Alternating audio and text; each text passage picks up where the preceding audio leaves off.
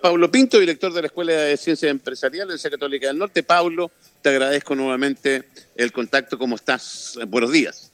Muy buenos días, Roberto. ¿Cómo estás? Gusto saludarlo. Muy bien, ¿y tú? Muy bien, muchas gracias. Eh, Pablo, nos metemos rápidamente. Primero le tengo que mandar, aquí le dice que tengo que darle porque después se me olvida. Claudio Daú dice, por favor, saludo a mi parte, nos está apoyando con la información para programas de apoyo económico a las pymes. Sí, un saludo también a Claudio. Efectivamente, estamos haciendo un trabajo ahí conjunto. Eh, eh, vamos, Pablo, rápidamente a meternos un poquito en el tema. Hablemos del grueso primero. ¿Es una medida inédita eh, esta, este plan de salvataje o línea de crédito, préstamo para las pymes? Sí, efectivamente esa es una medida inédita. Hay que recordar que la primera medida que levantó el gobierno era casi un 5% del PIB y con esta segunda medida alcanza casi un 10%. Entonces, estamos diciendo que es casi un 15% del Producto Interno Bruto del, del país que están en juego en estas medidas. De manera que es, son medidas inéditas y sin duda la crisis amerita medidas de este, de este calibre, medidas que son positivas y que van en la línea de ayudar a todos las personas que están enfrentadas a esta situación eh, de crisis de la pandemia. En las primeras medidas que tuvimos, Pablo, habían dirigido a, las familias más vulnerables, ¿no es cierto?, con el bono COVID. Ahora entramos derechamente a una medida que, que favorece, por un lado, a un comerciante, un empresario, pero a su vez a la gente que trabaja, eh, porque tiene esta fórmula que le permite generar un capital de trabajo. Eh, preguntas de una, eh, ¿vas solo para la gente que está, para los empresarios que están bancarizados? Mira, la, la oferta es para los empresarios bancarizados, pero también el Banco Estado tiene una línea para bancarizar a, empresarios. Y esta es la oportunidad de hacerlo. Aquel ah. microempresario, pequeño empresario, incluso aquella persona que hace iniciación de actividad. Acuérdate que existe la, la ley de sociedades individuales, que hace la, la inscripción como empresa individual, como persona natural, se vuelve a una persona jurídica, efectivamente también se puede ir y bancarizar. Eh, y lo que ha dicho el gobierno, y creo que el ministro ha sido muy claro ahí, existe una oportunidad a través del Banco del Estado, pero también de los otros bancos, de ir y bancarizarse. Entonces, esta es, esta es la oportunidad, Roberto, para que las pequeñas empresas, las microempresas, vayan al banco y aprovechen esta opción de un crédito que es un crédito en tasas que son absolutamente inéditas. Ahora, una duda. Cuando se habla de la tasa cero, eh, explícamelo un poquito porque habla de una tasa real cero. ¿Eso significa que quienes optemos esto va a ser tasa cero o nada que ver? Es tasa más, eh, más inflación en general, Roberto, para que la gente lo entienda, es una tasa máxima del 3,5% anual. ¿Qué significa tasa real cero? Y esa era la, la, la discusión de por medio. Significa que en realidad si uno le aplica la inflación, al cabo de un año que se estima podría ser 3,5, quiere decir que efectivamente solamente creció el valor de la deuda en lo que creció el IPC. Nada más. Entonces, nada más que eso. Hay que recordar que, que los bancos están obteniendo a tasa nominal 0,5, es decir, es casi tasa real negativa, que es una cosa mm. absolutamente inédita, que eso lo hace el Banco Central. Entonces, a partir de ahí, los bancos van a poder aplicar un máximo de un 3% sobre eso y lo que significa que una tasa real es 0%, pero, pero para el efecto del crédito es una tasa nominal que aproximadamente va a ser 3,5%, es decir, máximo la, la inflación, lo cual, repito, es inédito y, son garantías que es muy difícil puedan encontrar de manera similar en cualquier institución financiera. Cuando, cuando se habla de eh, garantía, que la garantía me la da el Estado, eh, eso significa que yo no tengo que presentar garantías reales para el crédito, no se me va a exigir ni un tipo de garantía. Efectivamente, lo que quiere decir que el Estado le da la garantía es que dependiendo del tamaño de la empresa, el Estado le va a garantizar una parte de este crédito. Para las empresas más pequeñitas, el Estado le va a garantizar aproximadamente un 85%. De manera que eh, lo más probable es que la empresa pueda tener que acreditar hasta un 15% del valor de esa deuda. En algunos casos puede ser un, un 30%, pero en general lo que están haciendo los bancos, y ese es el compromiso que han tenido los bancos, es utilizar la garantía real que le va a dar FOGAPE, FOGAIN, todos estos instrumentos públicos que están disponibles, a las empresas de manera que no le exijan en la realidad eh, alguna garantía adicional a eso. Ahora, eh, ¿cada banco va aplicar su criterio para entregar o existe un criterio único? A ver, lo que se acordó con la, con la Asociación de Bancos e Instituciones Financieras es que se va a estandarizar esto y por tanto debería ser un criterio único para todos los, eh, todos los clientes. La tasa en particular, eso lo va a determinar cada banco. Cada Yo decía, cada banco en particular, pero tiene un techo. O sea, el techo ah. es 3,5%. Ese es el techo máximo que le puede aplicar. Puede aplicarle menos, eh, y lo vimos, no sé si tú recuerdas, en la primera en, la primera pasada cuando los bancos empezaron a renegociar hipotecario, hubo bancos que hicieron ciertas ofertas, otros bancos hicieron otras ofertas. En este caso, lo que está definido es la, la tasa máxima, que es la tasa real 0%, 3,5%. Esa es la tasa máxima nominal. Pero eh. sobre eso cada institución financiera tiene un, espacio de, libertad, pero sin embargo lo que se ha pedido es es una cierta estandarización, es decir, que todos los criterios de los clientes sean igual, eh, evaluados de la misma manera en todos los bancos, de manera de asegurar que esto sea rápido. ¿Sí? Yo diría que el, esfuerzo que está haciendo el gobierno es que esto sea relativamente rápido, es decir, que la próxima semana, hay que recordar, Roberto, que esto todavía no es ley, sería entrar a debatirse al, Congreso y ahí uno podrá tener su discusión, pero esto tiene que salir rápido, porque si sale rápido en la ley, quiere decir que eh, en términos reales, a partir de la próxima semana, ya las personas pueden acercarse a los bancos y solicitar este crédito. ¿Qué va a pasar con aquellas personas que tienen DICOM? A ver, aquí no hay ningún elemento respecto de el criterio de DICOM o no. Eso, eso lo determina cada banco. Si tú te acuerdas el tema de DICOM, Roberto, en general los bancos han sido mucho más cautelosos ahora en utilizarlo. Eh, y por tanto las empresas que tengan algún problema financiero pueden asistir al banco. Hay un solo requisito para este, para este nuevo crédito, es que no sirva para pagar deudas anteriores. Deudas anteriores, sí. Entonces, yo creo que ese es un elemento importante. ¿Y qué es lo que eh, se le ha solicitado a los, a, los bancos? Que todos los créditos anteriores se renegocien de manera que se posterguen y esta empresa pueda usar esta, este crédito para estos tres meses que se vienen. Mm. Pensando en esa, en esa lógica. como capital de trabajo. Como capital de trabajo, para pagar arriendo, para pagar sueldos, si no se ha sujetado a la, a la ley de AFC, etcétera. Entonces, la idea es que utilice esto para sobrevivir durante estos tres meses que vienen. Eh, el banco, cuando hace el estudio de un individuo de préstamo, eh, es muy sigiloso porque pretende que le paguen. Pero en este caso, tiene un segundo pagar atrás que el Estado, que es su aval. Es el aval. Entonces, por ahí podría existir una flexibilidad mayor, porque en el fondo dice, bueno, crédito hasta cierto punto yo tengo que me responda, que es el Estado. Así que si usted tiene ICOM, yo lo voy a ayudar a salir de esta. Puede ser. Sí, efectivamente, mira, si la, situación, lo, lo, han conversado y lo han explicado las, asociaciones de bancos, es que la peor situación es que el cliente no pague. Esa es la peor situación para el banco. Y por tanto, están todos en esta, en esta lógica de asegurar que el cliente pueda pagar.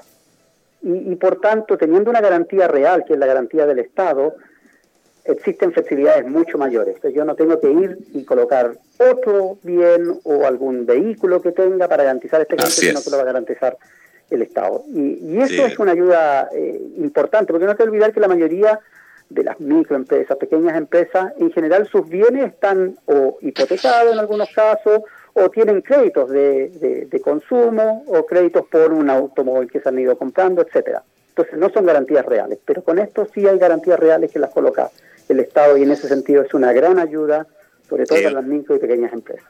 Sí, aquí un auditor me dice, ojo que el, el Estado te avala solo hasta el 80%, le quiero decir que ojalá el Estado no avalara hasta el 80%, decir solo hasta el 80% me parece que con mucho respeto, me parece que un nivel de ignorancia eh, tremendo, porque tener al Estado atrás siendo tu aval hasta el 80%, eh, habla de dos cosas. Una, lo que tiene que, y corrígeme Pablo si estoy equivocado, lo que tiene que buscar usted es aquel banco, que yo imagino que debería ser el Banco Estado, que sea el más flexible.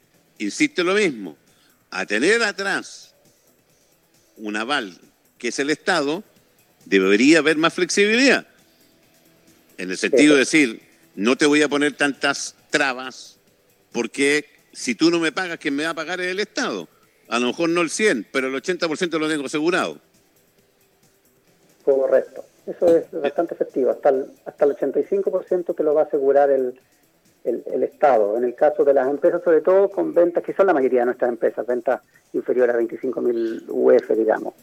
Ahora, ¿cómo se calcula la cantidad? Porque se habla de hasta tres meses eh, en un periodo que va desde al, del 2000, no me acuerdo, 2018 al 2019. Septiembre, octubre del 2018, para buscar un periodo que fuera un periodo en, en el cual las ventas fueran más normales, porque si tomamos el, el, año pasado, digamos, el plazo se consideró entre octubre del 2018 y septiembre del 2019. Entonces lo que uno tiene que hacer es sencillo, ver las ventas que tuvo en ese periodo, buscar los tres meses que tuvo más ventas, y eso es el monto máximo del crédito que le van a dar.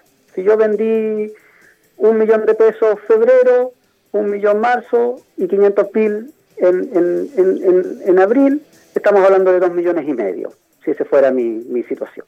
Y ese es el crédito que te van a dar, que te permita... Ya, se toma el, se toma el valor máximo, no es que se haga un promedio de tres últimos meses. No, no es que se haga un promedio, ahí, ahí hay cierta libertad y efectivamente la idea es entre esas fechas un, el, el máximo total. ¿Entre qué meses? Entre octubre del 2018 y septiembre del 2019. Septiembre del 2019, octubre del 2018. Yo, entonces, ahí uno. En otras palabras, es el verano del 2000, si uno pensara habitualmente para comer, estamos pensando. Es el verano del 2019. No es este verano, para que la gente no esté asustada, porque este verano fue, tú sabes, eh, inédito respecto del comportamiento de la venta, sino que es la temporada pasada. Ok. Eh, ¿Qué pasa con aquella empresa que tienen o, qué, cuánto de antigüedad se va a exigir? Porque eh, se habla de octubre del 2018 septiembre del 2019. ¿Qué pasa con una empresa que tiene seis meses de funcionamiento? Sí, esa es una, una buena pregunta. Lo que va a primar ahí va a ser los últimos, la última historia que, que tienen. Eh, de manera que se, el, banco puede evaluar los últimos tres meses que tienen en caso de las empresas más nuevitas. Ah, va a poder evaluar ese, ese periodo. Lo que se hizo, lo que hizo el, gobierno al tomar, insisto, el, año anterior era tratar de facilitar el hecho de que tuvieran mejores situaciones o mejores ventas eh, promedio. Pero para las otras empresas lo va a evaluar el banco, pero también va a tomar el criterio de los tres últimos meses de, de venta. Ahora, eh, eh, ayer la, no sé si fue ayer la, la asociación de bancos dijo que echaban todos los bancos, porque aquí hay un auditor me dice, eh, Roberto, ¿qué pasa si yo no soy cliente? Este crédito es para las empresas que son clientes de los bancos, mi empresa no es cliente de ningún banco. ¿Podría postular? Sí, pues se tiene que bancarizar. Correcto, se tiene que bancarizar. Tiene que ir al banco, vaya al Banco Estado o cualquier otro banco que, tenga y aproveche de bancarizarse. O sea, no hay un requisito de que la empresa tenga que estar necesariamente bancarizada, sino que la empresa se puede bancarizar ahora y por tanto también existe esa posibilidad. Claro, este es el minuto a lo mejor para bancarizarse. Ahora, ¿cuál es la sugerencia tuya cuando tenemos un escenario que es incierto? ¿Sí? Porque si yo te pregunto a ti, o al que sea, ¿Cuándo va a terminar esto? ¿Cuál es tu respuesta? No, es claramente incierto, digamos. No hay, no hay claridad respecto de eso. Las estimaciones son que esto dura el primer semestre, pero eso son nuevamente estimaciones. Hemos visto que las estimaciones se han ido moviendo dependiendo de cómo la pandemia ha ido reaccionando en cada país. China, por ejemplo, si uno mirara ese ejemplo, demoró casi cuatro meses en, en, salir.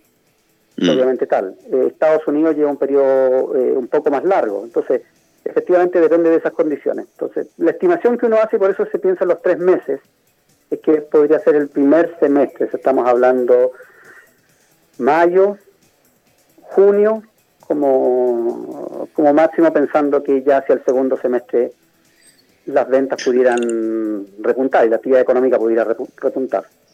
Si, si uno ve que a esta altura a lo mejor todavía no le ha golpeado el efecto coronavirus, pero a lo mejor le podría golpear. Y pensando que el proceso de pedir un crédito no es, no es inmediato. ¿Convendría pedirlo? No sé si me entiende para dónde voy. Sí, sí. Yo creo que estas, eh, las tasas preferenciales a las cuales van a acceder eh, los clientes bancarios son inéditas. Yo creo, Roberto, tú debes conocer bien la banca. Llegar a una tasa real casi cero es, es, algo que no se había dado en ningún, en ningún escenario. En general, las tasas, sobre todo para pequeñas y microempresas, habitualmente es mucho mayor. Es mucho mayor porque hay más riesgo. En este caso, lo que ha hecho el, Estado es asegurar o disminuir el riesgo vía el, vía el instrumento de la garantía y, por tanto, si es una oportunidad para que la empresa pueda subsistir, yo diría que es evidente que esta es la opción, que ellos puedan asegurar un, un crédito de manera de darle viabilidad a la empresa. Yo insisto, esto hay que evaluarlo en el largo plazo. Esto es como un doctor que evalúa cada, cada paciente de manera distinta, pero a nivel global esta es la opción de bancarizarse y esta es la opción de obtener un crédito que le permita subsistir esperando un segundo semestre que sea más positivo. O sea, lo recomendable, según tú, es tomar el crédito. Efectivamente, en estas tasas, si tu empresa, de nuevo, acá uno tiene que hacer el análisis de la empresa, si la empresa es sustentable, si tiene bases sólidas para subsistir, pero tiene una situación en la cual ahora necesita eh, pagar remuneraciones, pagar un arriendo, etcétera, y no quiere perder el local, esta es la opción eh, para hacerlo, porque efectivamente eso después lo va a recuperar, lo va a recuperar pensando que esto también tiene un, plazo de, gracia, que son seis meses. Seis meses. Tampoco va a empezar a pagar inmediatamente. Ah, porque van a haber algunas empresas que se van a ver enfrentado en una segunda etapa, que viene muy luego, que es a, a, la demora en los pagos de la factura. O sea, ¿a qué me refiero? Y, y a ver si me puedes seguir, Pablo. Pueden seguir vendiendo, casi al mismo ritmo, o puede bajarle a lo mejor un 10%, pero venden a 30 y a 60 días. Pero resulta cuando quieran llegar a cobrar esos 60 días a la empresa a las cuales les vendieron, dicen, es que mis flujos son distintos, así que no te voy a pagar nada 60, te voy a pagar nada. Y ahí se le empieza recién a complicar el, tema. Correcto, correcto. Sí, eso es bastante efectivo lo que tú dices. Los plazos, sobre todo los pagos, no del, del Estado, pero sí los pagos de otros eh, de otros clientes se puede retrasar eh, sustancialmente. Entendiendo, y lo otro que es importante, eh, expliquemos desde la base que esto es una especie de línea de crédito enfocada hacia las pymes, ¿no es cierto? Que va apuntado a generar un capital de trabajo hasta por tres meses. ¿Eso es, Pablo? Eso es, un capital de trabajo hasta de por tres meses, que es equivalente a las ventas de, los últimos tres meses, para ponerlo en, en, sencillo, Roberto. Y este capital de trabajo lo puede utilizar para lo que la empresa quiera, salvo pagar créditos anteriores. Así es. Y lo, y lo importante es que te da seis meses de gracia para que eh, tengas todavía el respiro para poder recuperarte y recién empezar a pagarlo y le dice a los bancos que ahora vamos a ver la bajada que le hace el banco, aquí ojo con eso. Eh, y le dice a los bancos que ojalá los créditos que tenga actualmente los deje para después del pago de este. Y hasta 48 meses creo que da para pagar. Sí, efectivamente, hasta un periodo de entre 24, pagaderas entre 24 y 48 meses.